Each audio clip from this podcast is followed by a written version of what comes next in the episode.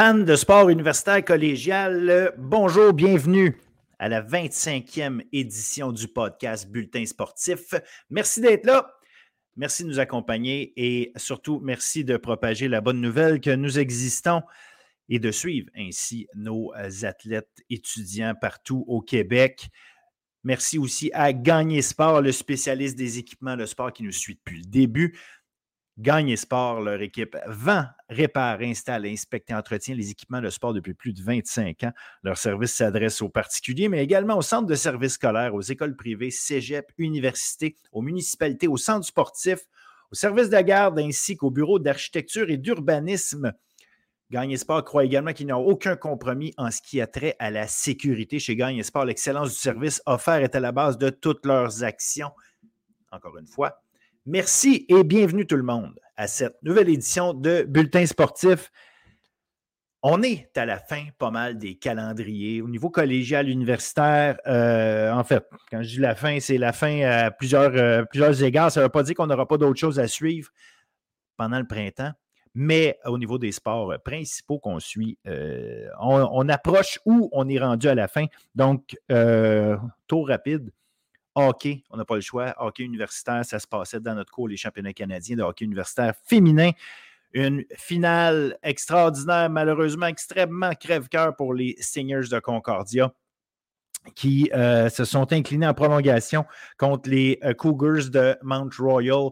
Une défaite crève-cœur, pas non seulement parce que c'était en prolongation, mais parce que le but égalisateur a été inscrit à 1,8 secondes de la fin du match. On était à 1,8 secondes de répéter l'exploit de l'an passé, de remporter un autre championnat canadien, mais bon, ça euh, n'enlève absolument rien au mérite des euh, joueurs et des entraîneurs euh, des Stingers. Une grande saison, un grand championnat. Donc, félicitations. Un grand championnat aussi pour les Carabins de l'Université de Montréal. Non seulement l'équipe a bien fait en terminant quatrième, mais l'organisation des Carabins, tout, le travail qui a été fait pour s'assurer de la qualité du championnat. Bravo, on vous lève notre chapeau. En même temps, on avait les championnats canadiens universitaires, évidemment, masculins, les Patriotes de l'UQTR qui, se sont, euh, qui sont montés sur la troisième marche, du podium, ont été battus en demi-finale par une équipe euh, qui marchait sur les eaux, les Reds de l'Université du Nouveau-Brunswick, qui ont été euh, tout simplement magistraux tout le long de la fin de semaine du championnat canadien. Euh, qui se déroulait à Charlottetown, dans l'île du Prince-Édouard. Donc, euh, bravo à UNB, plusieurs Québécois dans cette équipe. Euh, donc, voilà, du, très beau travail de ce côté-là, un beau championnat. On a du hockey universitaire, autant masculin que féminin, qui est extrêmement relevé, extrêmement intéressant à suivre, puis des matchs toujours, toujours, toujours très intéressants à suivre parce qu'il y a de la qualité à la grandeur du pays. Donc, on a la chance d'avoir des beaux tournois grâce à ça. Je vous réfère à mon article que j'ai écrit euh, sur bulletinsportif.ca pour tous les détails. Au niveau euh, collégial également, on avait du, euh, du gros hockey parce qu'on est au niveau des euh, éliminatoires. On rentre dans la deuxième ronde des éliminatoires. Donc, euh, chez les femmes, on va regarder, on va faire le tour de tout ça avec Léa McIntyre. Chez les hommes, on va regarder tout ça avec Denzel Carigueya. Donc, restez avec nous parce que, comme je vous dis, on fait le tour et on entre dans les détails de tout ce qui s'est passé. De ce côté-là, volleyball, on avait les championnats canadiens universitaires également. Chez les hommes, le vert et or de Sherbrooke, c'était incliné en finale, mais le Vert l'année passée avait fini troisième cette fois. Monte de notre, euh, de notre marche sur le podium, son deuxième. Une défaite en finale, euh, comment je pourrais dire, euh, sévère, appelons ça comme ça. Trinity Western, qui était franchement à un autre niveau, cette équipe-là, au niveau athlétique, est vraiment, vraiment extraordinaire. On parle de joueurs de, des attaquants de 6 pieds 6, des euh, milieux euh, centraux de 6 pieds 8, 6 pieds 9, un passeur de 6 pieds 6. Et non seulement ils sont très grands, mais comme je le dis, ils sont extrêmement athlétiques. Donc, euh, du, très haut niveau. Mais ceci dit, Sherbrooke, wow, quelle équipe, quelle équipe. On dominé au Québec cette année ont été excellents dans le championnat canadien, ont éliminé notamment l'équipe qui était classée numéro 1, les Golden Bears de l'Alberta. Donc, euh, félicitations à toute la gang de, euh, du Vert de l'Université de Sherbrooke, du euh, volleyball de très haut niveau. On a beaucoup apprécié. Chez les femmes, on avait Lucam et, et McGill. En passant, je veux juste pas oublier, les Carabins étaient là chez les hommes aussi, ont gagné la finale consolation de leur côté. Et les Carabins, affronté en première ronde Trinity Western, probablement que les Carabins, pas probablement, les Carabins ont été l'équipe qui ont donné la meilleure opposition à Trinity Western. Donc, euh, chapeau pour euh, leur, euh, leur excellente prestation là-bas. Une équipe assez jeune encore, les Carabins, donc elle va être à suivre. J'ai l'impression qu'on va avoir une belle saison l'année prochaine. Il ne faut pas oublier que le Rouge est hors dans le tas. Donc, l'année prochaine, euh, surveillez ça. Sherbrooke ne sera pas seul. On a du haut calibre. Donc, euh, ultra intéressant chez les femmes. Je reviens là. UCAM et McGill, les deux étaient euh, qualifiés pour le championnat canadien. Malheureusement, les deux équipes se sont inclinées en première ronde. ultimement, l'UCAM et McGill se sont rencontrés en demi-finale consolation. L'UCAM l'a emporté, mais malheureusement, l'UCAM s'est incliné en finale consolation. Bref, pas le meilleur des tournois pour nos équipes québécoises, mais euh, quand même, il faut féliciter euh, le travail qui a été fait euh, tout au long de la saison. J'ai quand même l'impression que cette année, il y avait une petite coche en bas par rapport à ce qui se faisait au RSEQ, par rapport aux autres provinces. Donc, espérons que l'an prochain, on va être encore meilleur, puis que les filles qui étaient là, euh, notamment pour l'UCAM, vont euh, apprendre de cette expérience-là, grimper d'un autre coche. Mais euh, franchement, on a eu une saison magnifique au niveau du volleyball. Donc, je pense qu'il faut juste lever notre chapeau à toutes ces joueuses et tous ces entraîneurs et entraîneuses-là qui ont fait un travail formidable, qui nous ont permis de voir une, du volleyball de haut calibre cette année. Alors voilà. Niveau basket, on avait le championnat collégial canadien. Et là, encore une fois, petite déception. Pourquoi? Parce qu'on on s'est rendu en finale chez les hommes, chez les femmes, Dawson chez les hommes, Saint-Jean chez les femmes. Se sont rendus en finale, mais à la toute fin, bon, on a, on a échappé, on a échappé l'or, mais ça n'enlève rien, encore une fois. Là, moi, je dis déception. Euh, ultimement, c'est loin d'être une déception. C'est des extraordinaires parcours. On est vraiment fiers de toutes ces équipes-là. Euh, mais bon, à la fin, euh, c'est sûr que quand on compétitionne, on compétitionne pour gagner. Donc, quand on est euh, derrière nos équipes, on leur souhaite la victoire ultime. Mais comme je dis, prenons une fois que c'est fait et qu'on a eu la, déception de perdre le match final, il faut être capable de prendre le, petit pas de recul puis juste tout simplement apprécier le parcours puis surtout apprécier comment ça s'est passé on a eu l'occasion de voir à l'œuvre des, des, joueuses, des joueurs qui ont été excellents toute la saison des, gens qui ont tout donné sur le terrain et euh, surtout des gens euh, qu'on a appris à connaître. Et il y en a un euh, en particulier, justement, cette, cette semaine qu'on reçoit à l'entrevue de la semaine. C'est le joueur, la recrue de l'année au RSEQ. Il a été membre de la première équipe d'étoiles du tournoi du championnat canadien. Iman Kerati des Blues de Dawson. On le reçoit plus tard en entrevue. Fait que manquez pas ça. Et ça fait essentiellement le tour de ce qu'on avait au niveau collégial et universitaire euh, cette semaine que moi j'ai suivi. Il y a du basket euh, au niveau secondaire, juvénile D1. On est dans les séries féminin, masculin. Je vais euh, en glisser un mot éventuellement je pense que c'est des choses qui vont être intéressantes à suivre. Donc, euh, comme je vous dis, on a, euh, on a un bon show euh, cette semaine du hockey collégial et universitaire dont on va parler avec Léa McIntyre, Denzel Carregueya et, je vous répète, l'entrevue de la semaine, Iman Kerati des Blues de Dawson. Bon show tout le monde.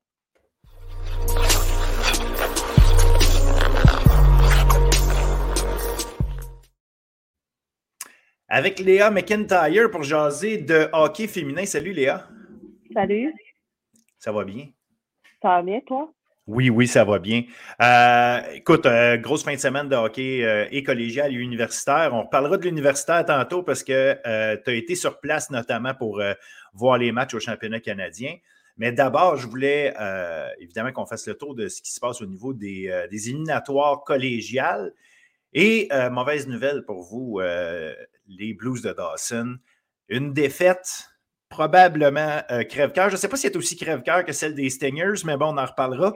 Mais ça doit faire mal à quoi, trois secondes de la fin du match. Euh, euh, pour expliquer vite vite aux gens qui, nous écoutent, si vous n'avez pas suivi, c'était 1-0 dans la série pour André Laurando.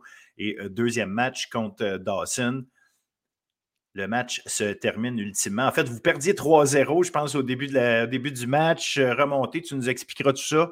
Mais ça se termine avec un but à, euh, la toute fin de la troisième période pour donner la, victoire 7-6 à André Laurando. Et euh, du même coup, bien évidemment, malheureusement, vous éliminez.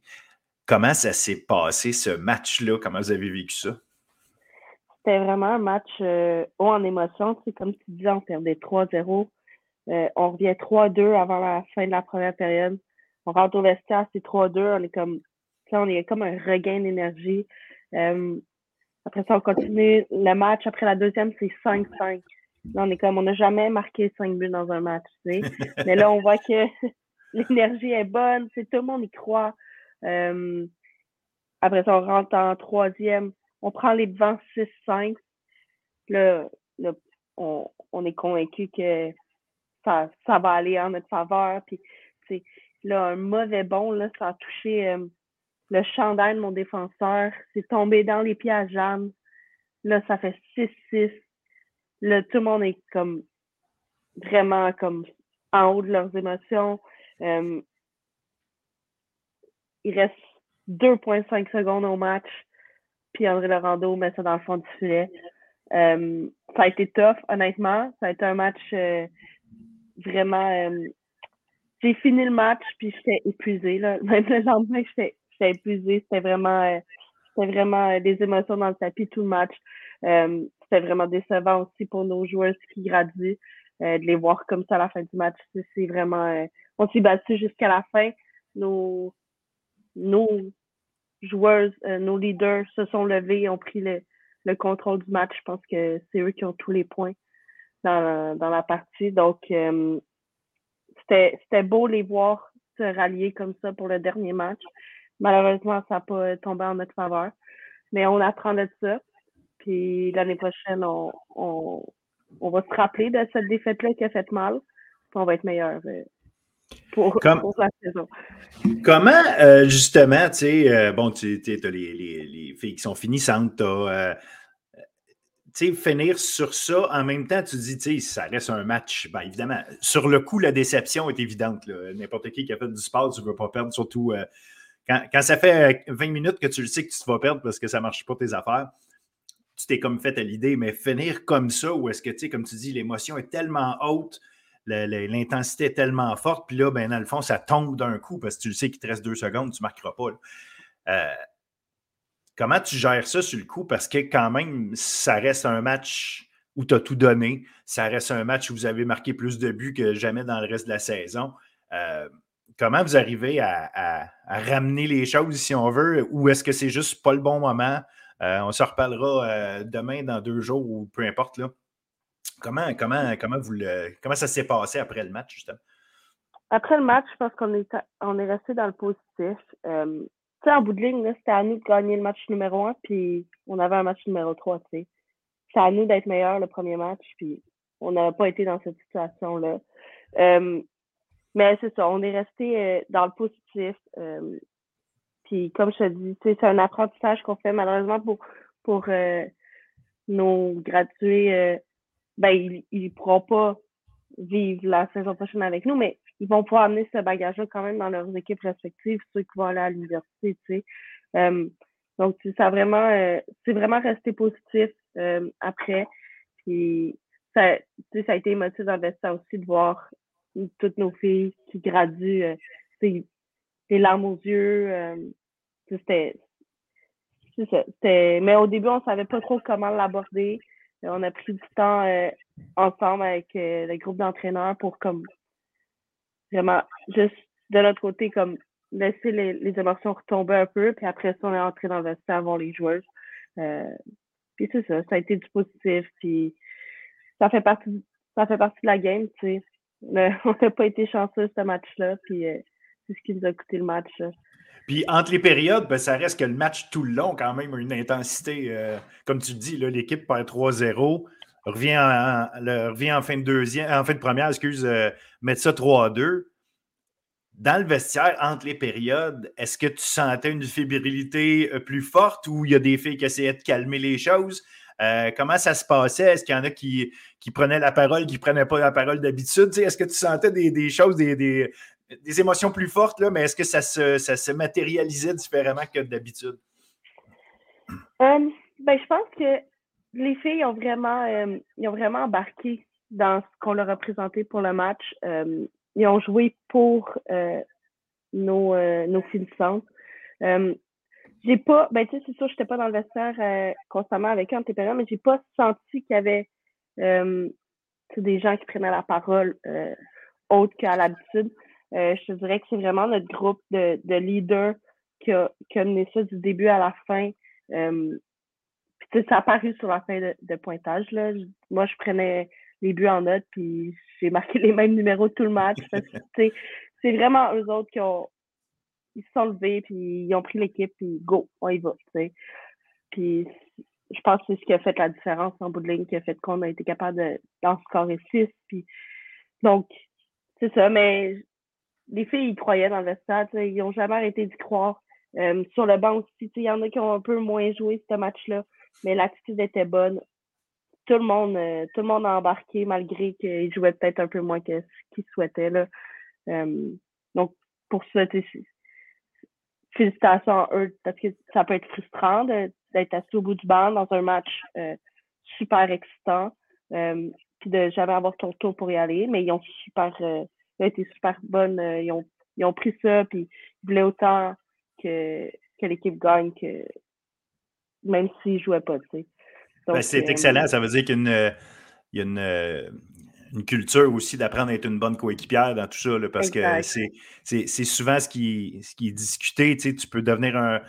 Tu peux être une meilleure joueuse, un meilleur joueur, tu peux être un meilleur athlète, tu peux être plein de choses, mais être un meilleur coéquipier, ça fait aussi partie de ton apprentissage de, de, ce qu'est le sport d'élite. Ben, je dirais le sport en général, mais le sport d'élite aussi implique des fois que euh, c'est pas à ton tour, c'est pas à toi qu'on demande certains rôles mais apprendre à être euh, bon coéquipier dans tout ça, euh, ça fait aussi partie de, la, force d'une équipe et de la culture aussi d'une organisation. Exactement, a accepté son rôle. je pense aussi à mes joueuses qui ont qui n'ont pas joué pendant les séries, qui étaient dans les estrades aussi, ont accepté leur rôle. Puis tout le monde a été vraiment, vraiment cool dans ça. on avait un beau groupe, puis ça a paru jusqu'à la fin. Donc, malheureusement, euh, défaite euh, des, Blues de Dawson. Heureusement pour, euh, pour André Laurando, on va mettre notre chapeau d'analyste plus, plus avec un pas de recul. Donc, André Laurando gagne sa place pour aller jouer contre Champlain-Lennoxville. Et de l'autre côté, ben, on savait que John Abbott, on en a parlé la semaine passée, John Abbott était déjà qualifié. mais là, c'est les, vont affronter les Titans de Limoilou, comme la logique le disait, sauf que les Titans en fin de semaine, après avoir gagné leur premier match par blanchissage, le deuxième match, un autre jeu blanc, mais cette fois 9 à 0. Là, on en parle de plus en plus, les Titans, le, rouleau compresseur. Ça va, être, euh, ça va être intéressant de voir est-ce que, est que John Abbott a, euh, ben oui, a les ressources pour le faire, mais ça va être intéressant de voir cette série-là. Je pense que c'est la série à suivre. John Abbott contre Limoilou. Est-ce que John Abbott est capable de faire, de renverser un peu la vapeur de Limoilou? parce que c'est un peu ça, c'est Limoilou qui est le, train qui est parti. Est-ce qu'on est capable de, de, contenir cette équipe-là? J'espère. Ça va donner un bon spectacle s'ils si, va être capable. Euh, mais s'il y a une équipe qui est capable de le faire, c'est bien eux. Euh, la seule crainte, c'est que euh, leurs deux joueurs qui sont sur l'équipe nationale de France vont quitter d'ici peu pour aller au championnat du monde. Donc, comment, ils vont être capables de, comment ils vont être capables de, euh, de s'adapter sans Lescodan et Barbirati. Euh, ça va être intéressant à suivre, mais, mais ils sont tellement bien coachés que j'ai pas j'ai pas de crainte à ce niveau-là. je sais qu'ils vont être capables de rivaliser avec Limoilou. Ça va vraiment être une série intéressante à voir. Puis j'ai hâte. C'est sûr que je vais regarder tous les matchs en ligne. ça va vraiment être serré selon moi. je favorise Limoilou mais, euh, mais ça va être vraiment, euh, vraiment serré. Euh, ça va jouer du bon hockey. Là. Si les gens veulent, veulent s'introduire au hockey collégial, là, ils ne seront pas déçus avec ces parties-là, je suis certaine.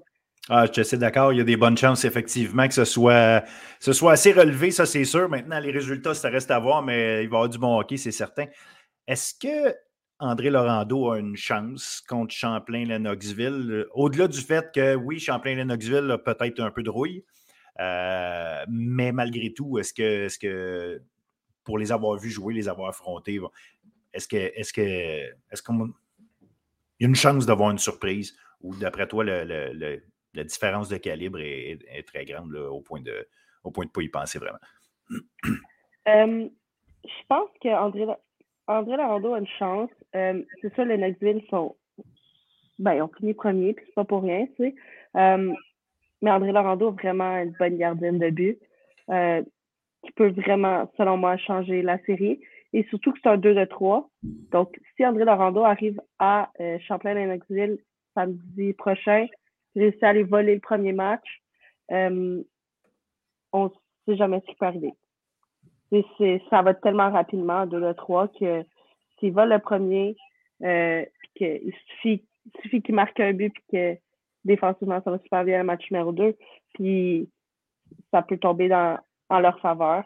Euh, donc oui, ils sont bien euh, ils sont bien coachés aussi. Philippe, je suis certaine qu'il va qu'il va faire euh, un super travail avec son équipe au courant de la semaine pour les préparer pour les Knoxville.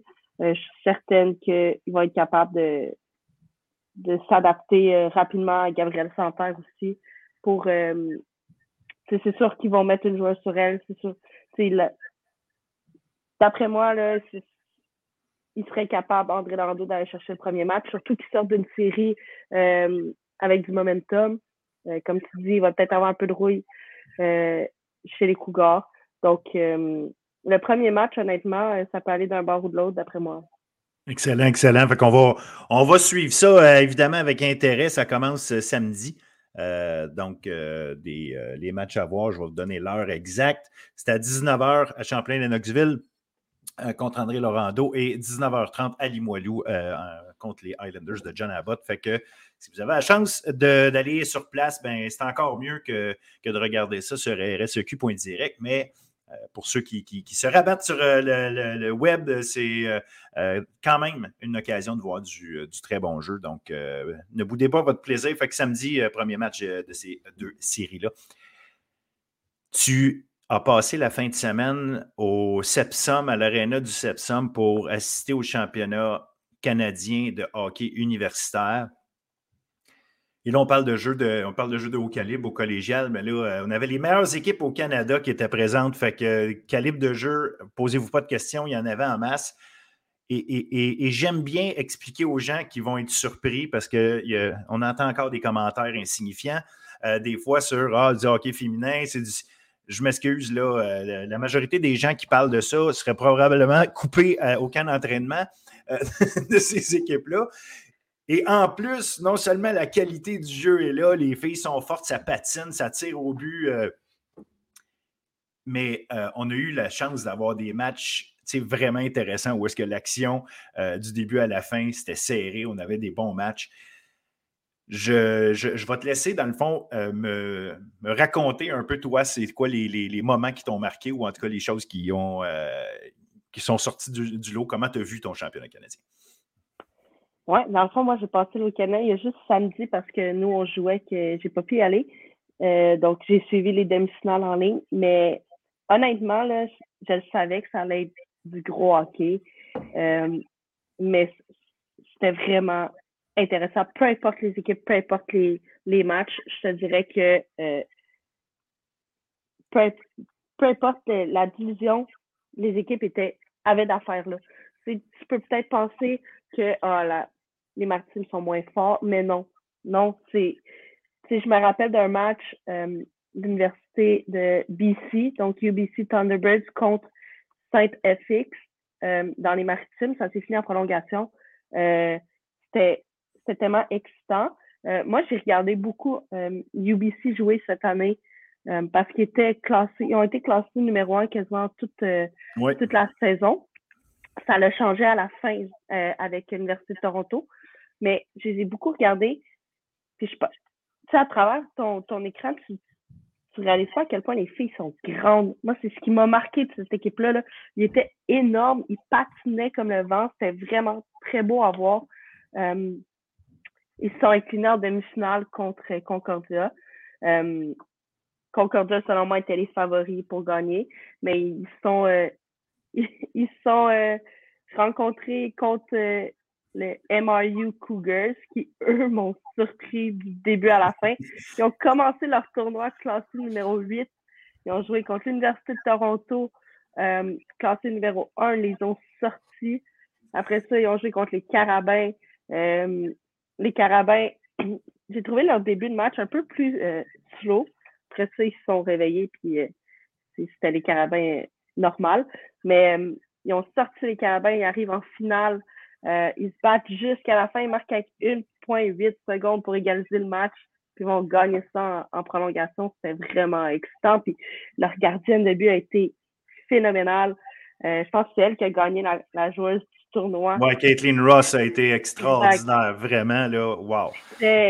C'était vraiment beau à voir aller. J'étais déçu pour les Stingers, évidemment. Je connais beaucoup de monde qui sont là, je connais les entraîneurs, mais c'était magique comme parcours pour euh, les Cougars. Ils se sont fait éliminer je pense qu'ils se sont fait éliminer euh, contre UBC dans leur division.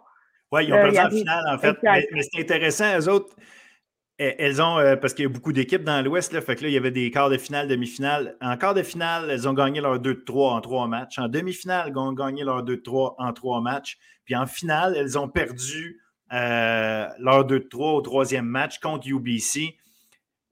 Fait qu'elles ont joué du hockey, comment je pourrais dire, émotif euh, depuis longtemps sont arrivés là probablement avec l'esprit de on n'a rien à perdre, puis on est capable de jouer contre n'importe qui, puis c'est ce qu'elles ont fait toute la fin de semaine. C'était quand même extraordinaire.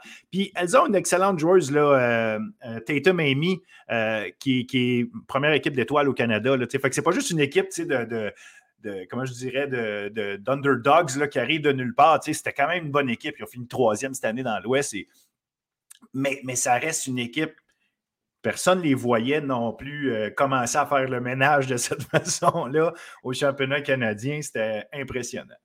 Puis, tu sais, ils ont joué, euh, ils ont joué les Carabins, puis ça devait pas être facile jouer les Carabins au septembre. Parce que moi, je suis allée voir le match soir, là, puis il y avait tellement de monde. J'ai jamais vu autant de personnes dans le septembre. C'était incroyable, la quantité de monde, l'ambiance était folle. tout le monde criait pour les Carabins. Donc, je suis certaine que samedi, en demi-finale, c'était la même chose. Fait que ça devait pas être facile. Puis après ça, tu arrives contre Concordia. Concordia qui était à quoi? 20 minutes du septembre. Puis ils sont à domicile aussi. L'aréna était pleine à craquer, ça criait. Euh, donc, ça doit pas être facile de jouer dans des, des environnements comme ça. Puis ils ont réussi. Puis le but à 1,8 secondes à la fin, c'était comme ça nous a jeté à terre. Puis c'est drôle parce que je regardais le match avec, euh, j'étais sur place avec mes, euh, quelques joueuses de Dawson. Puis là, la une de mes joueuses a dit oh, on le sait que c'est pas fini tant que ça sonne, hein, parce qu'on venait de le vivre la veille. Puis dès qu'elle a dit ça, Bang. MRU a scoré. Donc là, les, on était toutes comme wow, tu sais. Puis, euh, tu sais, Concordia, là, il aurait pu vraiment euh, s'effondrer en dessous de ça, mais en prolongation, ils ont sorti tellement fort. Ils ont un power play en plus. Moi, quand j'ai vu qu'ils n'ont pas scoré sur le power play, je me suis dit, oh, c'est peut-être là qu'ils l'ont. Oui, surtout c'est des, des, forces de Concordia, euh, justement, leur avantage numérique. Fait que, effectivement, c'est une belle occasion ratée là. Mais, mais tu l'as dit, tu sais, Mario, euh, il y avait, on dirait qu'il y avait une, bulle. Là, ils vivaient dans une bulle puis ils faisaient leur, leur affaire. Parce qu'il faut faire ça finalement là, pour être capable de ne pas te laisser euh, décontenancer par tout ce qui se passe autour. À quel point, justement,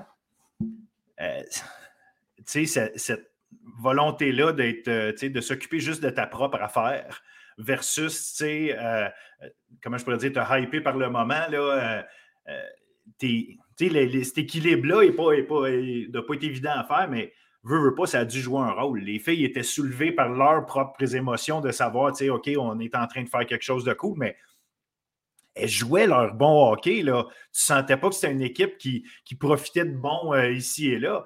En finale, Rosalie Bégincé se retrouve avec un tir, du, euh, tir de pénalité. Euh, on, aurait pu, on aurait pu discuter plus fort le call de l'arbitre là-dessus. Mais tu sais, elle compte un super beau but, mais tu sais, entre toi et moi, on va être chauvin parce qu'on est, on est du Québec, là, mais on était bien content qu'elle ait un tir de punition. Mais dans les faits, est-ce que c'était mérité? C'est une autre histoire, tu sais.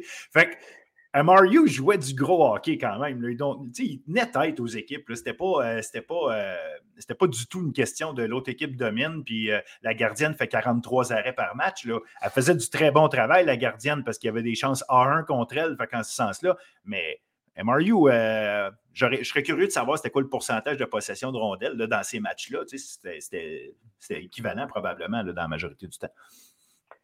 Oui, c'est c'est ça, il était classé huitième, mais clairement, c'était pas les huitièmes.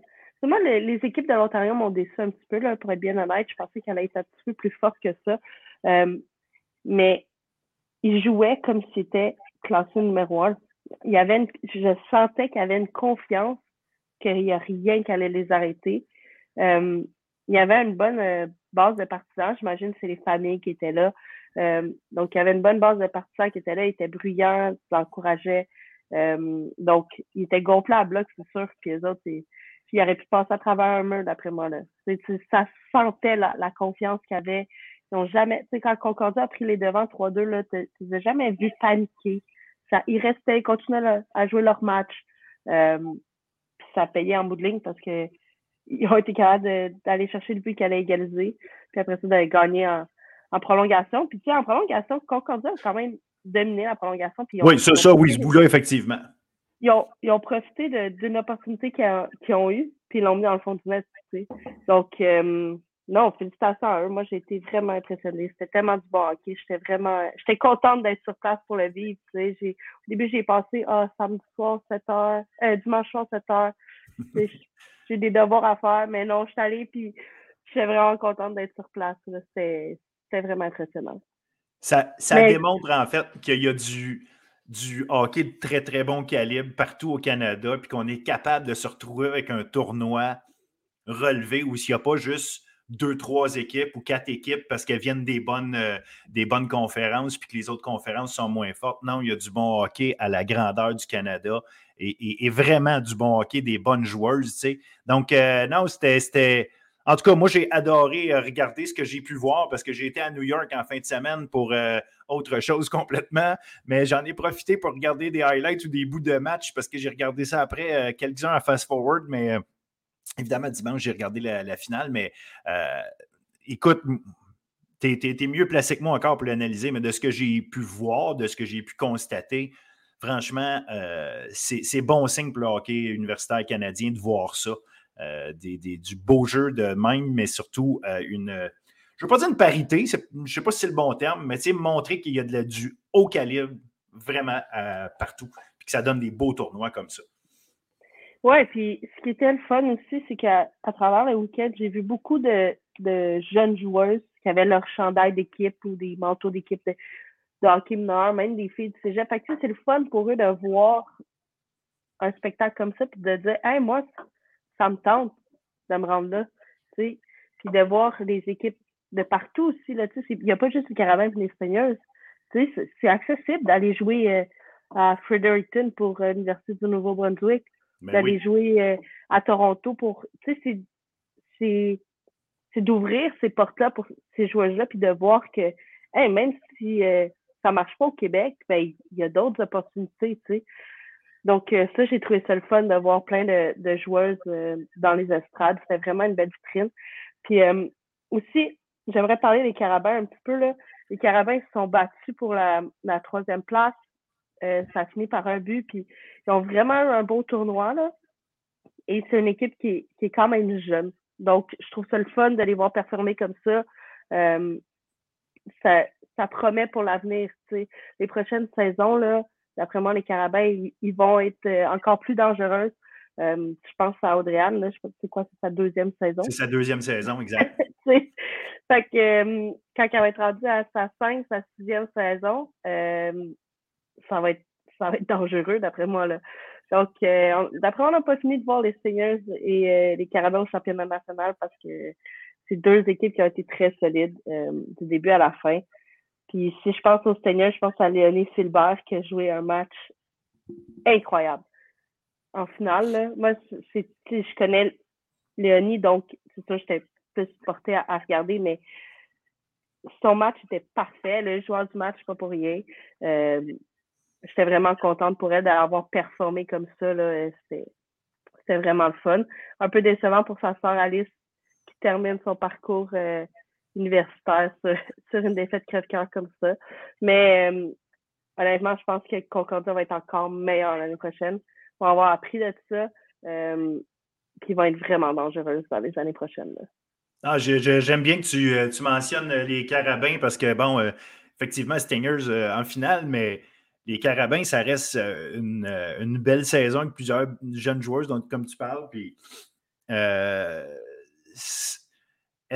elles étaient pas loin là, de, justement se rendre aussi loin que n'importe qui d'autre. Donc, euh, cette quatrième place-là, c'est pas, euh, pas parce que les trois autres sont way meilleurs qu'elle. C'est vraiment, tu joues ça sur des détails.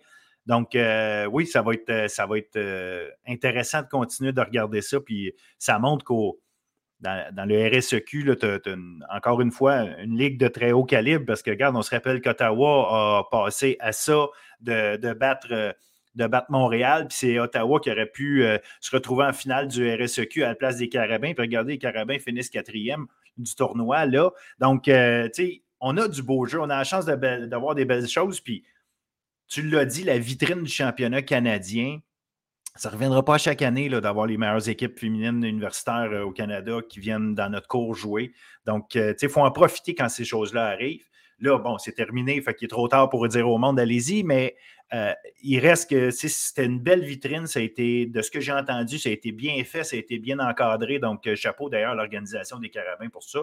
Euh, mais, c'était une belle occasion. Puis, si ça fait en sorte que des gens ont le goût l'an prochain d'aller voir des matchs de hockey collégial ou universitaire féminin davantage, qu'il y a plus de filles qui choisissent de continuer dans le hockey euh, parce qu'il y en a qui arrêtent à 12 ans parce qu'ils sont tannés de jouer avec des gars, puis, mais qu'il y en a là-dedans qui disent ah, OK, on continue pareil, euh, je vais, je vais me forcer parce que c'est vraiment quelque chose que j'ai le goût d'aller faire, d'aller plus loin.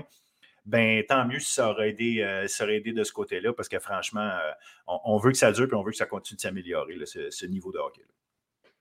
Vraiment, puis comme tu dis, félicitations à l'organisation des Carabins, à tous les bénévoles, c'était vraiment très, très sharp comme organisation. Là puis oui, en espérant que, que les gens se déplacent puis à le voir. C'est, euh, je pense à moi, j'étudie au CEPSA.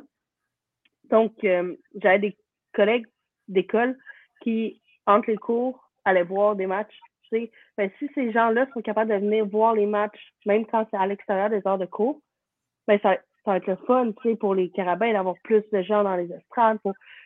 c'est ça qui va faire que ça va grandir. Tu sais. Euh, donc, ça, c'est vraiment, euh, c'est vraiment le fun. Il y a, honnêtement, il y a vraiment beaucoup de monde. Puis même pour des équipes, si je pense à un match euh, à 4 heures un vendredi après-midi entre UBC et Saint-FX, ben, il y avait du monde dans les estrades. Je me, moi, je suis rentrée là parce que je suis à l'école. Je suis comme, ah, il n'y aura pas beaucoup de monde. C'est deux équipes qui viennent de complètement ah les opposés du pays. Fait que je me suis dit, ah, il n'y aura pas grand monde. Mais non, il y avait beaucoup de monde. Euh, l'ambiance était bonne. Puis au septembre, s'il n'y a pas beaucoup de monde, l'ambiance, pas mal sûr qu'elle super. La manière que l'aréna est faite. Donc, euh, c'était le fun d'avoir autant de gens euh, pour toutes les équipes. Là. Excellent, excellent. Ben écoute, merci, merci Léa. merci de, d'avoir partagé avec nous tes, tes observations sur le championnat canadien, puis évidemment ton expérience avec les, avec les Blues cette année qui s'est terminée. Ah, je réinvite les gens à aller voir samedi euh, des matchs de hockey collégial parce que ça continue de ce côté-là. Puis on s'en reparle euh, absolument la semaine prochaine. Fait qu'encore une fois, un gros merci puis bonne semaine à toi. Bonne semaine à toi. Salut.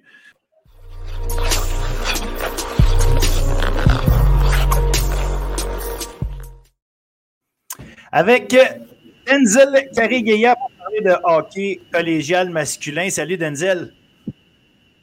Salut Philippe, ça va bien? Ça va toi? Super bien, super bien. Good, good, good. Euh, ben écoute, on est déjà rendu à la deuxième ronde des éliminatoires.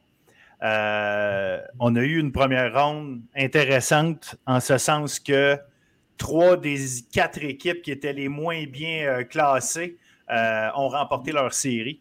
Donc, on avait la Flèche contre Saint-Hyacinthe. La Flèche qui était cinquième a battu Saint-Hyacinthe en deux matchs. Mais Sainte-Foy 11e qui a battu Lionel Grousse. On en avait parlé comme quoi il y avait une possible chance de, euh, surprise de ce côté-là. Ben, ça a été fait en fait en trois matchs. Euh, le début de la série était ultra serré, mais le dernier match, euh, Sainte-Foy a décidé d'exploser avec un 9 à 3. On va, on va y revenir. Outaouais, classé 10e, qui a battu Sorel-Tracy, classé 7. Deux matchs de 6 à 2. Donc là aussi, on va assurément avoir des choses intéressantes à se parler. Et Champlain-Saint-Lawrence, qui était classé 9, qui a battu André Laurando, qui était classé 8, deux matchs de 5-3 et 2 à 0. tes impressions de cette première ronde-là, en gros? Ben, la première série opposant les, lauréats du Cégep de Saint-Hyacinthe au Dragons du Collège La Flèche, c'est vraiment la série où est-ce que la logique a été le plus respectée, comme tu l'as mentionné. C'est la seule série où est-ce qu'on a eu l'équipe la mieux classée qui a réussi à, à passer à travers l'équipe la moins bien classée. Victoire en deux parties on sait que les lauréats avaient de la difficulté à produire offensivement. C'est ça qui s'est passé durant cette série-là. Lorsqu'on regarde la façon dont les Dragons étaient en mesure de déranger l'adversaire, ça a été sur l'avantage numérique. La, bataille des unités spéciales qui a été remportée par les Dragons. Ils ont marqué trois buts en avantage numérique, trois buts en filet désert et seulement un seul but à 5 contre 5. Donc, on peut voir que c'est vraiment les unités spéciales qui ont permis aux Dragons de remporter cette série-là. Les lauréats qui ont quand même fourni une belle opposition une équipe expérimentée de la Flèche. On le sait, c'est l'équipe qui était probablement la plus jeune du circuit en étant en Saint-Hyacinthe, mais on a engrangé énormément d'expérience. Puis c'est une série pour eux qui va peut-être leur permettre de progresser. Pourquoi pas aller l'année prochaine un peu plus loin. Ben, on va leur souhaiter, on va leur souhaiter. Euh, Sainte-Foy, Lionel Gros, comme j'ai mentionné tantôt, ça en était parlé. Euh, on savait que Sainte-Foy avait euh, le firepower, si tu me permets l'expression, pour se, se, positionner comme une équipe dangereuse. Euh, ça finit 3-2 le premier match, victoire de 3-2. Perdre 3-2 en prolongation le deuxième, euh, malgré qu'ils avaient remonté la pente pendant le match. Euh, malheureusement, ils n'ont pas été capables de finir le travail, mais bon, troisième match, il y avait une occasion. Et là, 9 à 3, ben, l'explosion complète. Explosion complète. Vraiment, les Nordiques qui, qui, ont dû trimer dur pour aller chercher une victoire dans cette série-là parce que lors du premier match, les Nordiques qui menaient 2 à 1 dans les derniers instants du match. Et euh, en l'espace de quelques minutes, les Dynamiques sont allés deux buts coup sur coup à Mirabel pour venir arracher cette première victoire-là. On sait que la formation de Philippe Tremblay voulait vraiment créer une surprise durant cette première ronde et c'est ce qu'ils ont fait en remportant une victoire, ben, leurs deux victoires sur les patinoires adverses. Vraiment une équipe qui a vraiment monté en puissance. Puis ça vient du groupe de leadership, on en a parlé souvent depuis le début du podcast, mais Samuel Morin, ça a vraiment été la bougie d'allumage pour sa formation.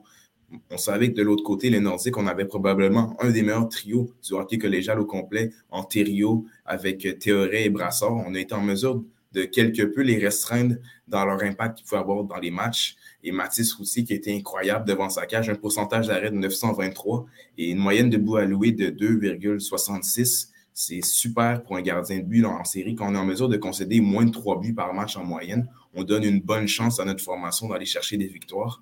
Puis les dynamiques en ce moment qui sont certainement une des équipes qui sont les plus intéressantes à suivre et qui travaillent fort soir après soir. Puis c'est tout, c'est mérité qu'est-ce qui se passe en ce moment pour eux, même si en ce moment, dans leur série face euh, à Lennoxville, c'est un peu plus compliqué. Effectivement, puis euh, on, va y arriver d'ailleurs à ça. Euh, L'Outaouais serait le tracier. Là, on, parle, on parle de ta gang, de, ton, coin de pays, euh, les, Griffons, champions l'année passée en ayant eu une saison régulière euh, coup-ci, coup-ça, puis ça comme ça, commencent leur première série et ils, euh, disons qu'ils ne laissent rien au hasard. Deux victoires de 6-2 solides contre les rebelles de Sorel-Tracy. Est-ce qu'ils se sont donné des chances de faire ce qu'ils ont fait l'an passé? on sent vraiment un semblant de, ressemblance à ce qu'on a vécu l'année passée au niveau de l'Outaouais. Après une première période, je dois t'avouer, Phil, que les Sorellois, à leur premier match au Colisée Cardin, ils avaient vraiment été incroyables. 14 tirs face à 6 dans cette première période-là. Les Griffons qui ont quand même été en mesure d'aller chercher le but pour euh, leur donner un peu de rythme dans cette première période, mais après, ça a vraiment été l'élément clé dans cette, dans cette série-là, pardonnez-moi, parce qu'on a vu les Griffons prendre leur envol, marquer six buts à deux reprises dans deux matchs consécutifs face à Sorel, puis les restreindre à seulement deux buts à chacune des parties. C'est pas souvent arrivé cette saison où est-ce qu'on est en mesure de museler Léo Saint-Michel, Hugo, Hugo Vézineux-Fusé. Puis euh, ça a été la clé dans cette série-là. Les défenseurs des Griffons qui n'ont pas laissé grand-chose aux attaquants adverses même si Chad Prebdo, on, doit l'avouer, a été un élément vraiment euh, perturbateur en attaque des, des, des Sorellois. Il a inscrit deux buts dans le premier match, mais après, on a senti Vézina fusée et Saint-Michel pas être en mesure de percer la muraille de l'Outaouais avec un Médéric Boulin-Rochon qui a été incroyable. Il a fait face à un barrage de presque 50 tirs au deuxième match de cette série-là. Il se donne des airs de Rémi Leblanc. Mon collègue à l'analyse, Victor Séguin, qui lui donnait euh, un surnom du printemps à lac. Nous, on a le printemps euh, Médéric Blouin-Rochon en ce moment. Euh, ça, va faire, des grosses pancartes d'Arrestop si on met le nom complet, plutôt que tu te rappelles dans le temps d'Alac. ça va faire de, très, longues, très longues pancartes. Médéric Blouin-Rochon, c'est vraiment l'élément clé des Griffons en ce moment, même dans la série qui sont en train de vivre face au Siphilon. On, y reviendra un peu plus tard. Médéric Blouin-Rochon qui est vraiment la raison pourquoi les Griffons connaissent autant de succès, comme son, compatriote la saison passée, Rémi Leblanc, qui avait été fumant soir après soir. Exact. Puis pour terminer de cette première ronde-là, ben, deux victoires de Champlain-Saint-Lawrence, 5-3, euh, 2-0 euh, contre André Laurando. Euh, on savait qu'on allait avoir une, série assez serrée.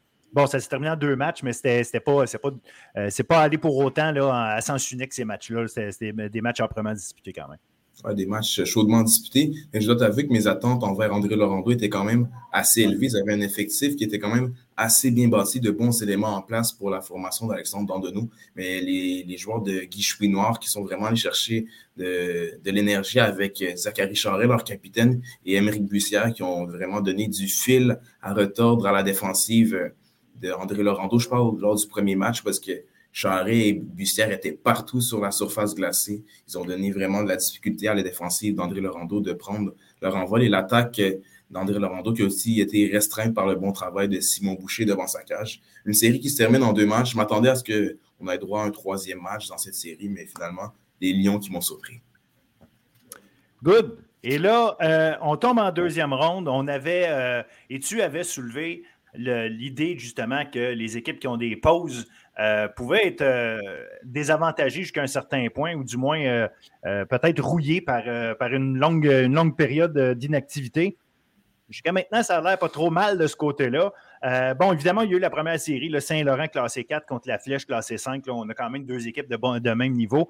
Le premier match, Saint-Laurent qui perd 4 à 1, mais c'est repris au deuxième 6-3. Par contre, F. Gascon dans les buts, qui, euh, ils arrivent à faire ça. Ils sont 1 à 1, malgré le fait que F. Gascon n'est peut-être pas à, son, à, son, meilleur en ce moment. Là.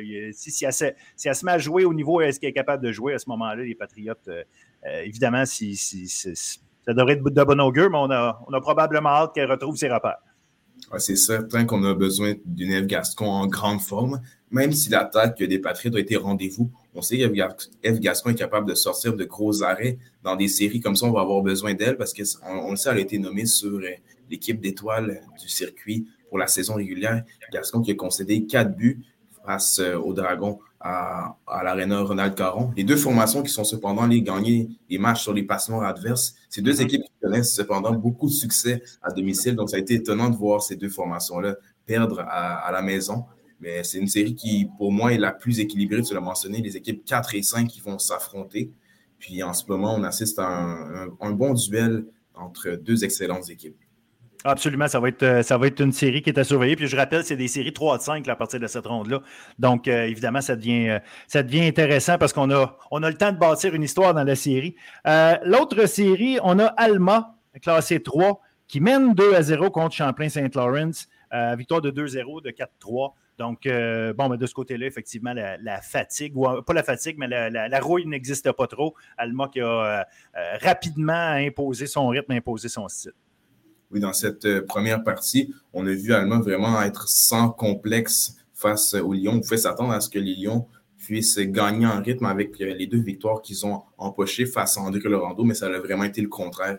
Les Lions n'arrivaient pas à se trouver à l'Arena Mario Tremblay d'Alma. On a vu les Janois vraiment être dominants en jouant 60 minutes complètes. On a dérangé l'adversaire. On a une équipe très expérimentée. On a beaucoup de vécu. Puis cette saison, on semble vraiment se regrouper alentour de notre groupe de leadership. On a des joueurs qui veulent vraiment les gagner cette saison parce que c'est probablement leur dernière chance d'aller chercher un titre au niveau du collégial. On a été en mesure de blanchir les Lions. Ça n'a pas été facile. Olivier Frenette qui fait de gros arrêts et la série qui s'est transportée à l'ancienne Lorette euh, dimanche passé. Les Lions qui n'ont pas été en mesure d'aller chercher une victoire à domicile. Donc, ça devient de plus en plus difficile pour eux d'aller espérer revenir dans cette série parce qu'on avoir besoin de trois victoires consécutives. Et face à Alma, ça peut être très, très compliqué. Assurément qu'Alma euh, est dans le siège du conducteur euh, dans cette série-là. Oui, mène 2-0, mais la façon dont ça se passe, effectivement, on a l'impression que vraiment qu'ils sont en contrôle. Euh, on a dans une autre série, là, et je, ramène ton équipe d'Outaouais. Et je dis ton équipe, évidemment, c'est parce que tu travailles près d'eux, mais en même temps, je sais que tu suis très bien tout ce qui se passe partout, mais Outaouais, c'est à côté très intéressant. On commence contre Tedford, une grosse équipe. L'Outaouais arrive à, créer une forme de surprise, si on peut l'appeler comme ça, contre Sorel Tracy, mais surtout en les battant aussi euh, euh, clairement 6-2, 6-2. Perdre le premier match 5-1, mais arrive à gagner le deuxième 6 4. Et là, on a une nouvelle série, c'est 1 1. Euh, Outaouais, comme on le disait en début d'émission, recommence à se placer comme une équipe dangereuse. Tedford n'a pas, un adversaire facile c'est une série incroyable à suivre. Après euh, avoir connu la séquence les deux formations la saison passée, on sait que c'est la prise 2 entre les filons et les griffons. Lors de la première partie au centre nos fourniers, on a vu les griffons prendre les devants en fin de première période, mais c'est les filons qui avaient dominé de long en large cette période-là. Ça bourdonnait devant euh, Médéric Blanc-Rochon. Il, il, avait encore sorti une grande performance, mais c'est les deuxièmes périodes qui ont fait mal aux Griffons jusqu'à présent. On a concédé cinq buts face au filon lors de cette deuxième période à l'aréna du centre Renault Fournier. Les Griffons qui ont eu de la difficulté à finir euh, cette première partie. Mais j'ai été surpris de voir la manière qu'ils ont, ont été en mesure de revenir lors de la deuxième partie au complexe Pancho-Brière. Une première période qui a été euh, assez partagée. En deuxième, on revient avec des filons qui en avaient vraiment euh, beaucoup à, à, donner aux Griffons en inscrivant les deux premiers buts de la rencontre. Les Griffons qui sont revenus de l'arrière en faisant 2 à 2. En début de troisième, des Griffons qui sont indisciplinés. On en profite du côté des filons. On fait 4 à 2. Et par la suite, 4 buts consécutifs avec 12, en 10 minutes. Je ne m'attendais vraiment pas à ce genre de retournement de situation. Je ne sais pas qu'est-ce qui se passe, mais c'est un groupe spécial qu'on a en Outaouais en ce moment. On a des joueurs qui sont vraiment affamés, qui se connaissent. On, cesse de, vanter leur, euh, leur, bon travail, mais les filons qui sont aussi une excellente formation, ils sont munis de deux excellents trio, la paire défensive euh, Dufour et Chapdelaine qui travaillent très fort, le gardien de but Bourdage qui fait de gros arrêts. Donc, euh, c'est une série qui est vraiment intéressante et je pense que ça va être la série à suivre pour euh, finir cette série, cette ronde de quart de finale. Absolument que ça va être intéressant parce qu'effectivement, à 1 à 1, il y a encore beaucoup de hockey à jouer. enfin, la, dernière de ces quatre séries-là de, deuxième ronde, les champions de saison régulière, les Cougars de Champlain et Knoxville, euh, contre Sainte-Foy. Si Sainte-Foy euh, a réussi euh, le tour de force contre Lionel Gros, ben là, cette fois contre Champlain et c'est un peu plus difficile. Malgré des bons matchs quand même, c'est défaite 4-2, défaite de 3-2 en prolongation. Mais bon, on, a le dos, on a le dos au mur déjà. Oui, dos au mur pour la formation de Philippe Tremblay. Les dynamiques qui ont eu de la difficulté à imposer leur rythme face à Lennoxville lors du premier match. Les Cougars qui ont pu bien débuter les séries éliminatoires même avec la pause qu'ils ont, qu'ils ont eu droit lors de la série de huitième de finale. Mais les Dynamiques qui ont vraiment perdu cette deuxième partie de façon crève-cœur. Le but qui a été marqué par Louis Gendron, c'était vraiment un, jeu anodin qui a trompé la vigilance de Mathis Routier, qui avait été excellent durant cette série jusqu'à présent.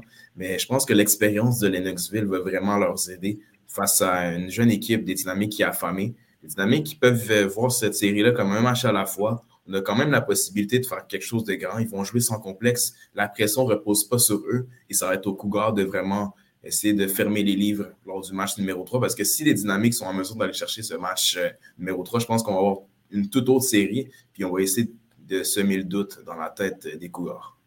C'est sûr que Stéphane Lebeau va préparer ses joueurs à dire ne, ne, ne levez pas le pied sur la pédale parce qu'effectivement, on l'a vu, c'est quand Sainte-Foy ouvre la machine, est capable de compter beaucoup de buts.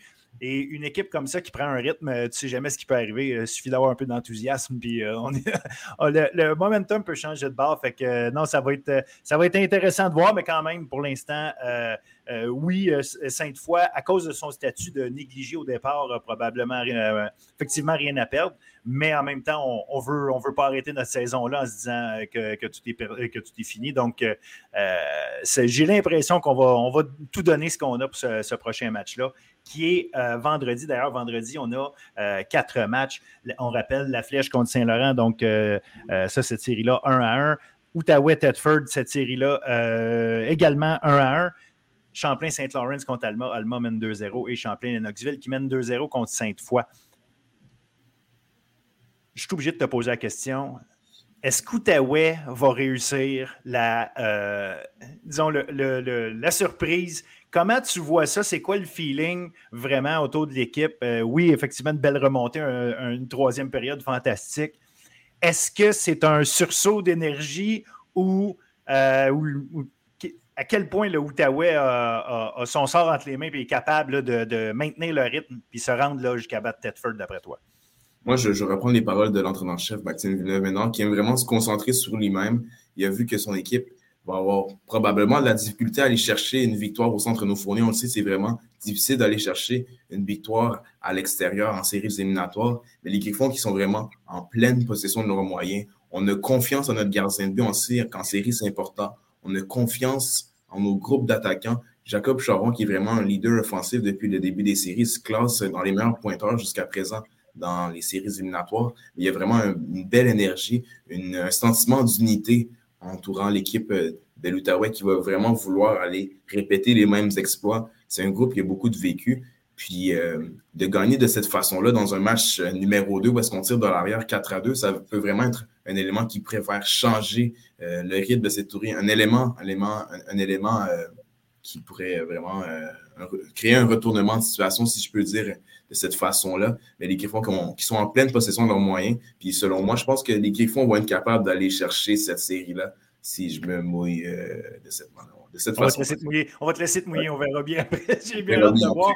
Mais euh, de mon côté, de mon côté, j'ai hâte de voir comment va, euh, va réagir F. Gascon après cette première fin de semaine. J'ai l'impression qu'il y a quelque chose là pour les Patriotes de Saint-Laurent.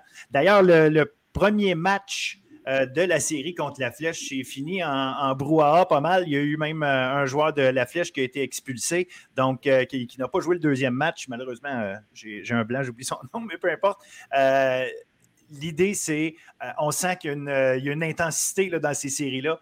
je pense, j'aime bien voir Saint-Laurent euh, de la façon dont euh, ils, se débrouillent jusqu'à maintenant. J'ai hâte de voir jusqu'à quel point ils vont être. Euh, je leur souhaite, bien évidemment, je souhaite à tout le monde d'être capable d'avancer, mais évidemment, il y en a juste la moitié qui arrive à le faire. Mais je le souhaite les voir. J'aime voir évoluer cette équipe-là des Patriotes de Saint-Laurent. Puis surtout, surtout voir jusqu'où F. Gascon est capable de les amener. Et cette attaque-là est impressionnante quand même. Donc, je pense que c'est une belle équipe à regarder mais on a des, on a des magnifiques séries. Fait que j'invite les gens à, surveiller ça à partir de vendredi sur euh, rseq.direct. Choisissez votre match, puis euh, vous allez avoir euh, assurément du hockey intéressant à regarder. Certainement. Puis on assiste à des reprises de séries, c'est ça qui, est intéressant. L'année passée, les Dragons qui avaient affronté les Patriotes, les Griffons qui avaient affronté les Filons. Donc ça crée vraiment des belles rivalités dans le circuit collégial. Puis c'est vraiment intéressant à suivre parce que c'est des joueurs qui se connaissent, mais qui ne s'aiment pas. Et c'est très bien, on aime ça pour les séries. Excellent. Ben, un gros merci, Denzel. Toujours un plaisir de te suivre. On se rappelle la semaine prochaine, Tony, qu'on est en série. On s'arrange de se reparler à chaque semaine. Puis on, on suit attentivement ce qui se passe du côté collégial. Certainement.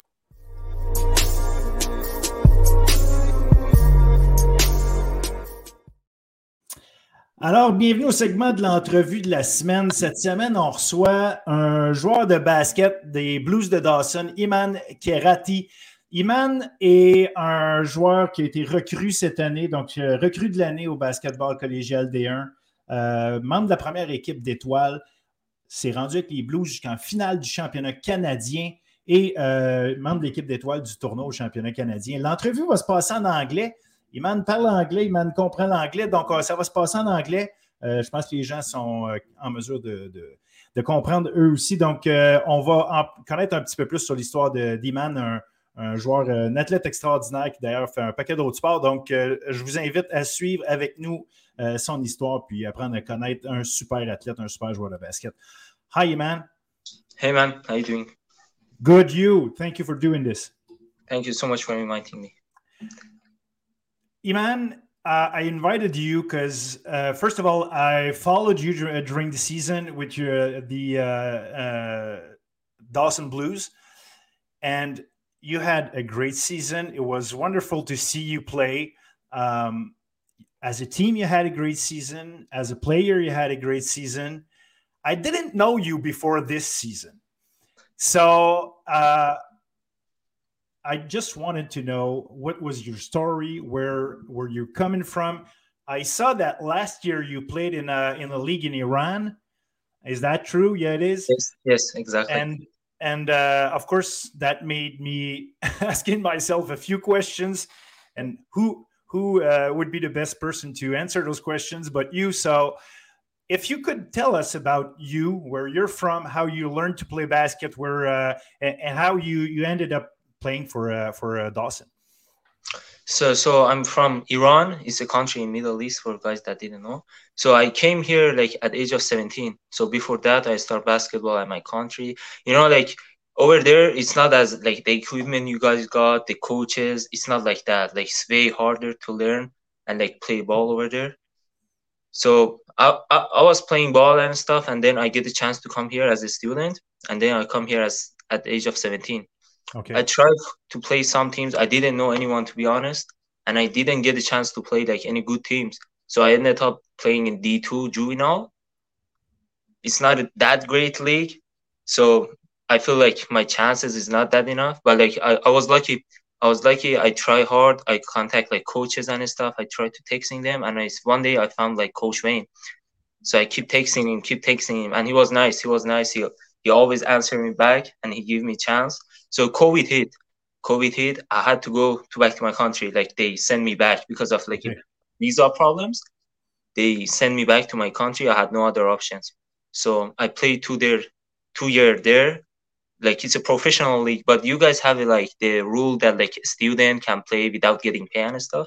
It's the same thing over there. So I played two years in pro, and then I talked with Coach Yearwood, and then I get the contact they said like it's fine the league is going well you can come back.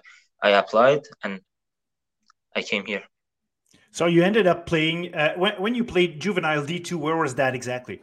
Uh, wolves okay, okay. and when you you learned to play in the in Iran and you said it's not the the same thing as here to to learn to play how was it exactly? Were you playing in backyards? Were you playing in parks? And then you that's how you you ended up uh, learning how to play? How does it work exactly? So now we, we got gyms and stuff but it's not like accessible as it is here. Over okay. there like soccer is the first sport of obviously. So you can have like practice two times maybe. So the rest you have to like practice by yourself. Even back there i wasn't that good of player. I never had the chance to compete in high level.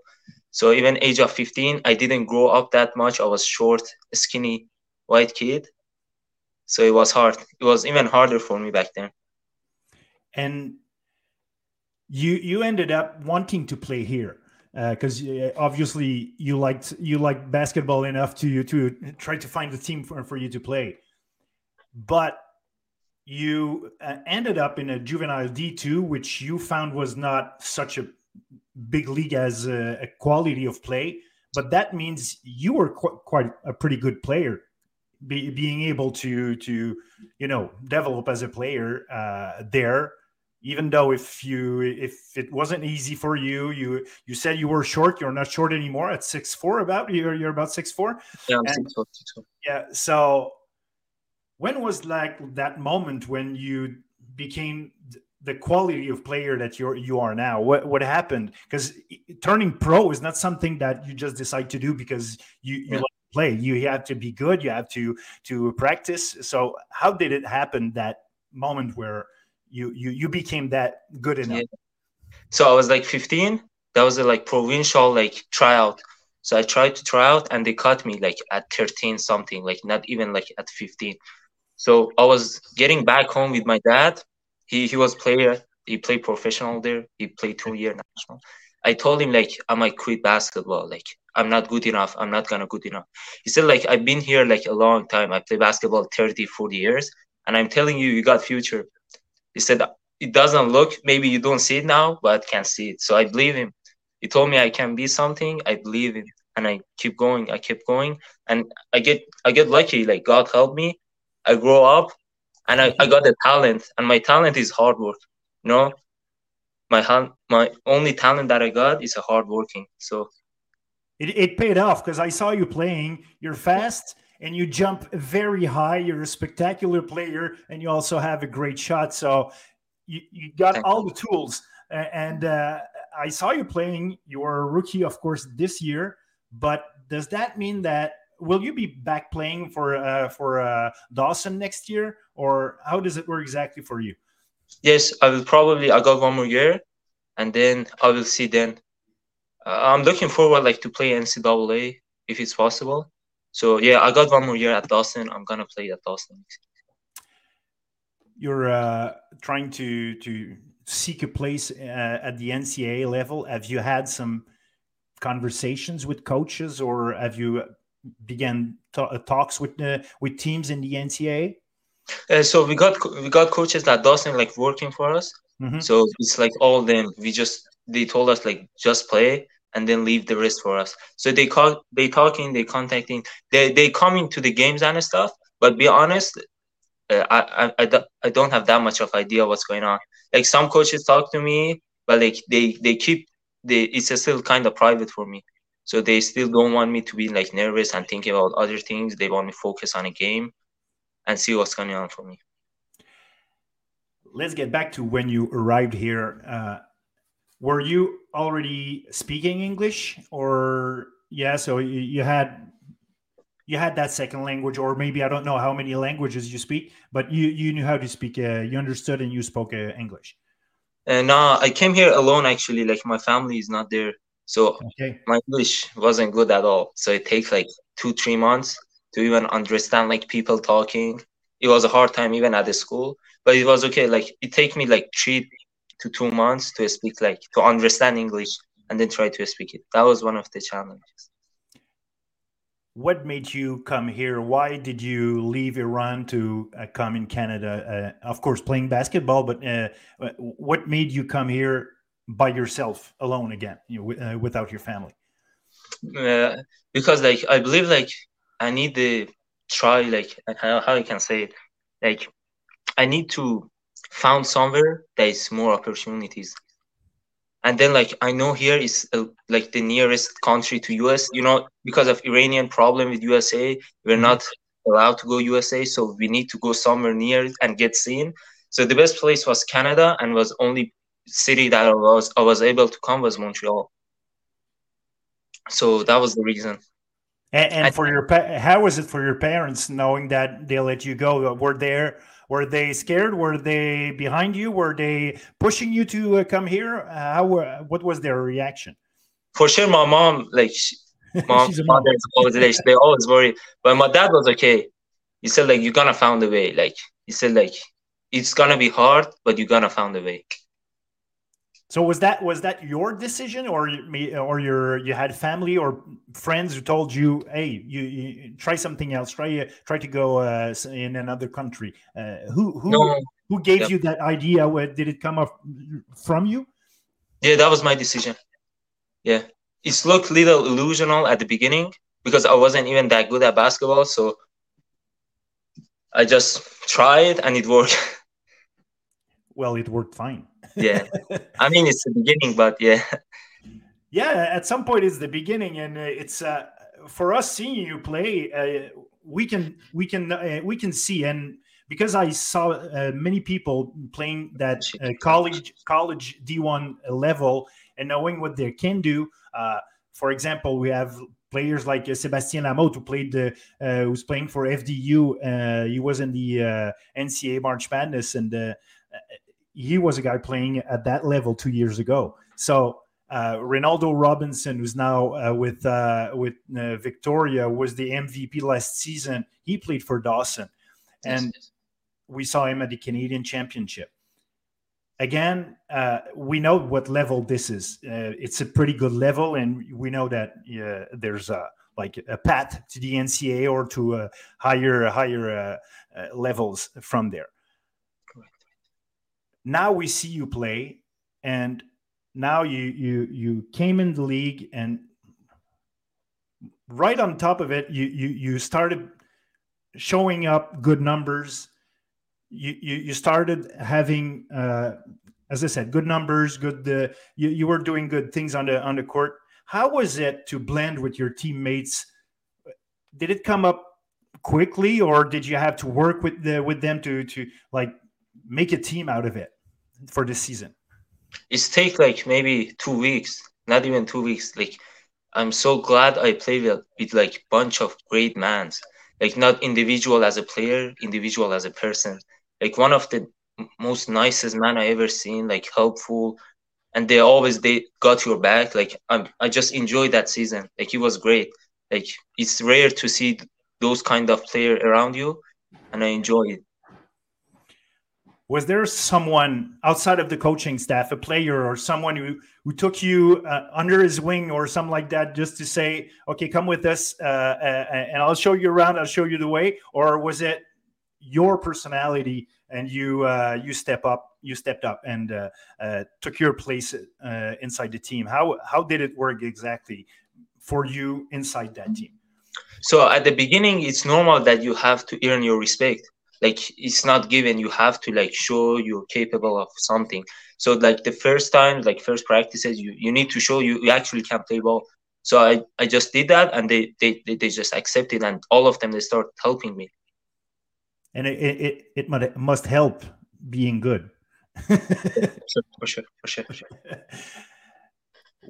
Is there a guy on that team or uh, someone with whom you you enjoy playing more, uh, more and it has nothing to do against the others saying i don't like to play with the others.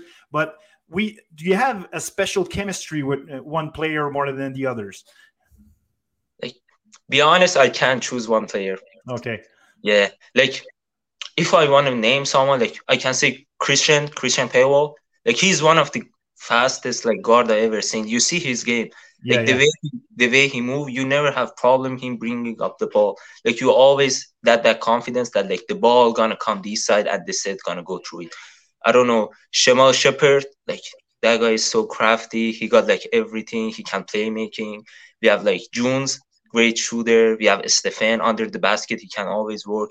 Isaiah, he's a great player. Like all of them, like I can't choose one. They're all good players. Like even the 15 man on our team, I believe like if he goes somewhere else, he will be like a star for that team. And I think you're right. I saw I was there at the uh, provincial championship. So I had a chance not only to see see you guys play through a screen, but to, to see you uh, directly at the gym. And I saw I saw a team that because of course I, I followed you during the, the whole season. And at the end of the season, from from January to, till the end of the season, you almost, I think, I don't even remember if you lost one game.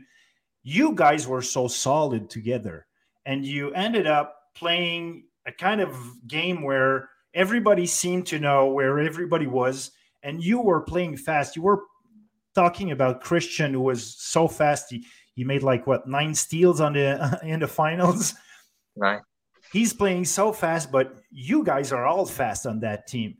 And you ended up being so quick uh, at, at uh, driving the ball, at doing everything that you had to do, getting to the, the basket.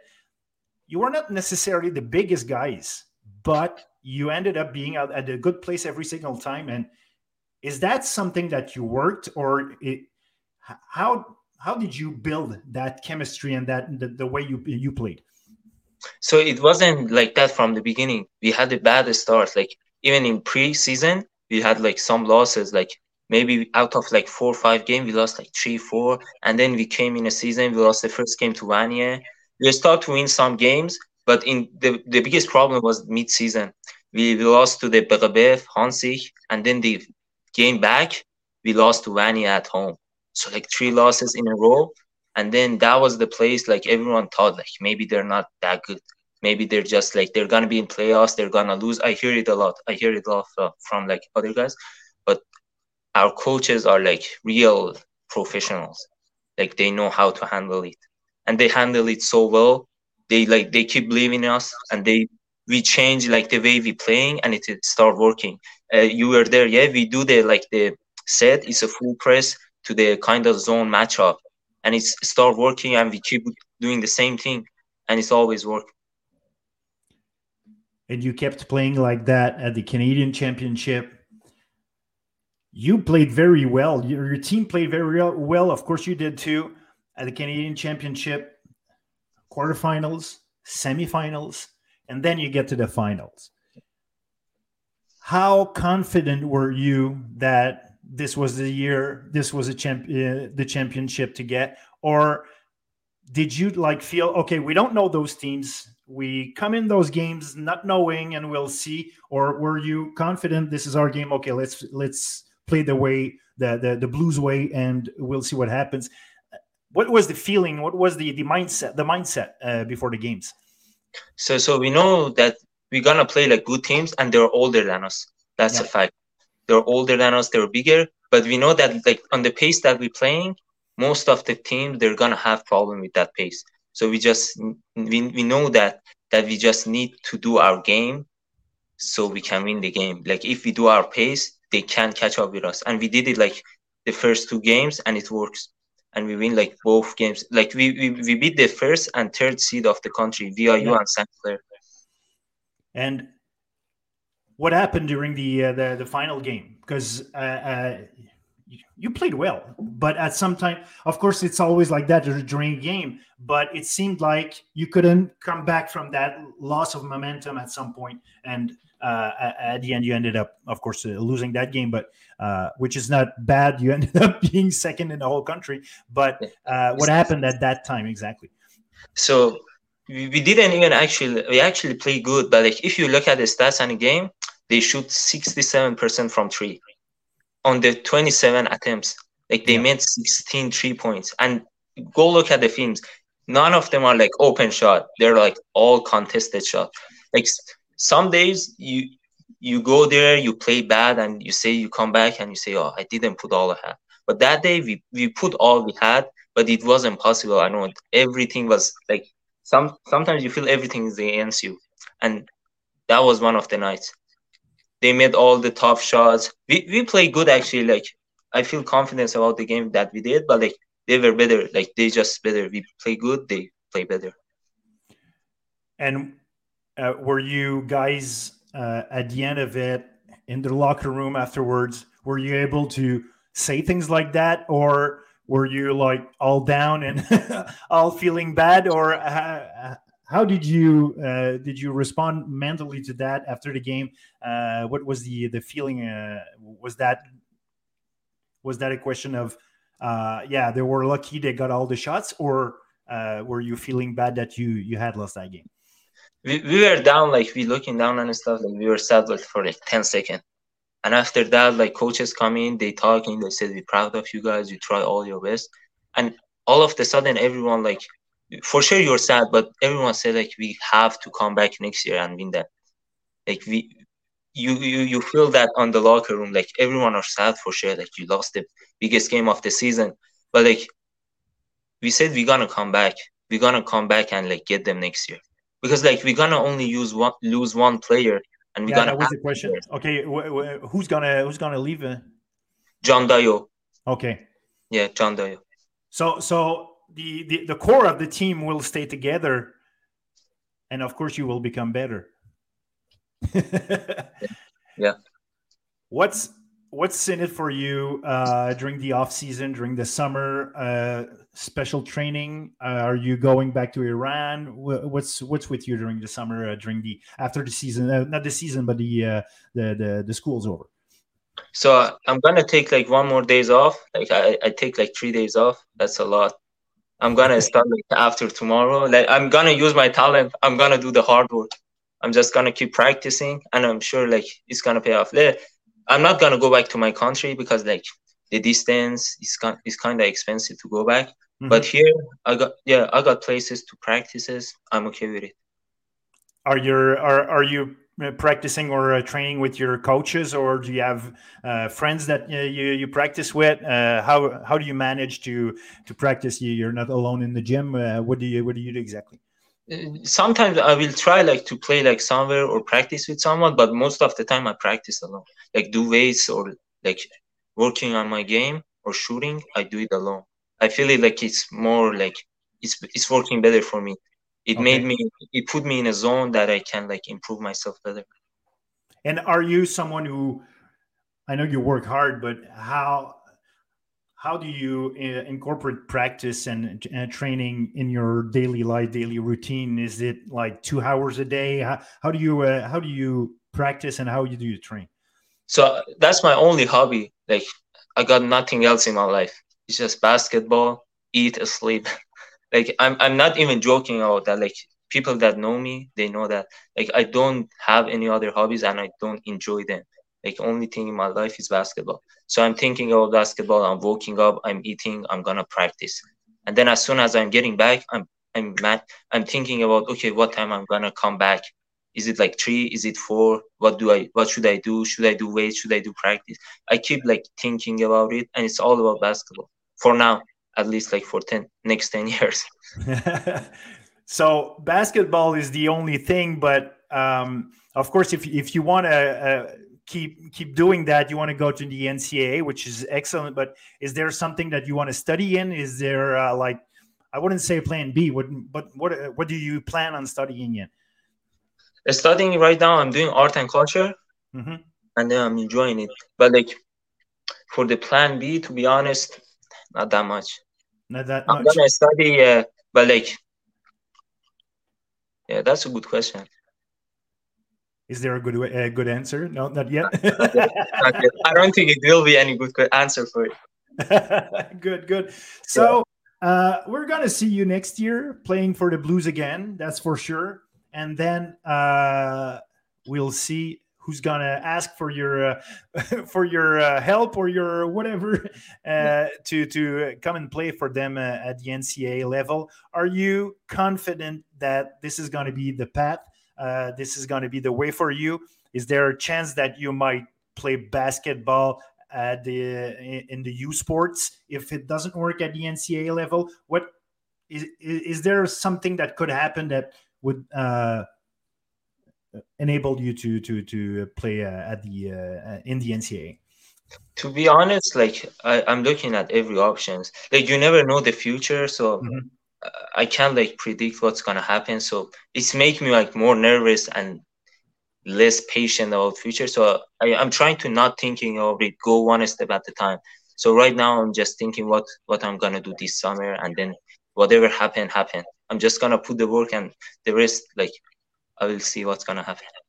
So next season's gonna be focused on the season, on playing, on studying, and doing your your thing. And when the season's over, then you'll be. Uh, uh, you, it's going to be time to ask your uh, ask yourself questions about where uh, where you're going to end up. But you want to be able to focus on, on your season next year, uh, exactly. or is it is it something that you think is going to bother you during the season, not knowing, or uh, or you, you want to be able to make sure that those are two separate things that you're uh, you're doing, and you're going to be patient about that. For sure, it's gonna bother me. For sure, like we all we all got dreams, and we all scared of getting old so it's gonna bother me for sure but you have to get over it like it's a skill it's a skill that makes you different between guys you have to be able to get over it and then do the right things it's gonna be hard i know it's gonna be hard but it seems like you're able to go through hard things and success I want to thank you for doing this, Iman. It was a pleasure uh, chatting with you, but of course, a pleasure, uh, pleasure watching you play this season. Uh, I hope, I hope. Well, I'm not hoping. I know I'm going to see you play in the next year again. I wish people are gonna go uh, watch uh, Dawson Blues games. If they're not able to go there, at least watch them on the on the uh, the RSEQ website. Iman is a show a showman. He's gonna do everything that you you you want to see in a basketball game. He can dunk. He will rebound. He will uh, uh, do everything with the ball. He's a good passer. He's doing everything. So I, I wish people uh, can uh, can see uh, be the. I wish there's gonna be as many people as possible watching you and uh, enjoying you play because you're a great player to see. Thank you so much, man. Et voilà, c'est ce qui met fin à notre édition de Bulletin sportif, le, podcast. Merci d'avoir été là encore une fois. Merci de continuer à nous suivre. Ça fait 25 fois euh, qu'on le fait. On va continuer assurément. On n'a clairement pas fini notre saison, même si les, euh, les sports majeurs qu'on suit habituellement euh, sont en train de se terminer ou se sont terminés, dépendamment des catégories. N'empêche, c'est euh, pas complètement fini, donc je vous laisse sur mes suggestions en fin de semaine. Hockey collégial, je pense qu'il y a beaucoup, beaucoup de choses à aller voir. On a les deuxièmes rondes des séries, le match numéro un qui commence ce samedi. Euh, donc, je vous répète, André Laurando contre Champlain Knoxville et John Abbott contre Limoilou. Chez, euh, ça, c'est chez les femmes. Chez les hommes, on a La Flèche contre Saint-Laurent, Outaouais contre Tedford, deux séries qui sont à 1-1 pour le moment. Champlain, euh, Saint Lawrence contre Alma. Alma mène 2-0 et Sainte-Foy contre Champlain Knoxville. Là aussi, Champlain Knoxville mène 2-0 dans la série. C'est samedi. Donc, euh, vendredi, en fait, dans leur cas, allez voir ça si euh, vous, en avez l'occasion. Franchement, du très bon hockey. Puis, euh, c'est loin d'être fini. Donc, question de se remettre dedans. On en a jasé en masse de toute façon avec nos chroniqueurs. Dernière chose que je vous suggère fortement édifice. Émile Legault du complexe sportif Saint-Laurent en fin de semaine, samedi et dimanche, les demi-finales et finales du basketball juvénile D1 masculin, féminin. Tout se passe au même endroit, tout à la même place, du basket extrêmement spectaculaire. On a vraiment des bons joueurs, des bonnes joueuses. Allez regarder ça. C'est l'avenir. C'est sûr qu'on va continuer de suivre au niveau collégial et ultimement peut-être universitaire, mais euh, d'abord et avant tout, laissons-les finir leur carrière euh, au niveau juvénile, au secondaire. Et voilà. Fait que si vous en avez l'occasion, complexe sportif Saint-Laurent en fin de semaine, donc euh, les championnats provinciaux juvéniles D1 de basketball. Allez-y, profitez-en du beau sport proche de euh, chez nous, évidemment, si vous êtes dans la région de Montréal. Sur ce, je vous remercie encore une fois d'avoir été là. Je vous souhaite de passer une excellente fin de semaine et semaine sportive. Amusez-vous et soyez de retour la semaine prochaine. Merci tout le monde.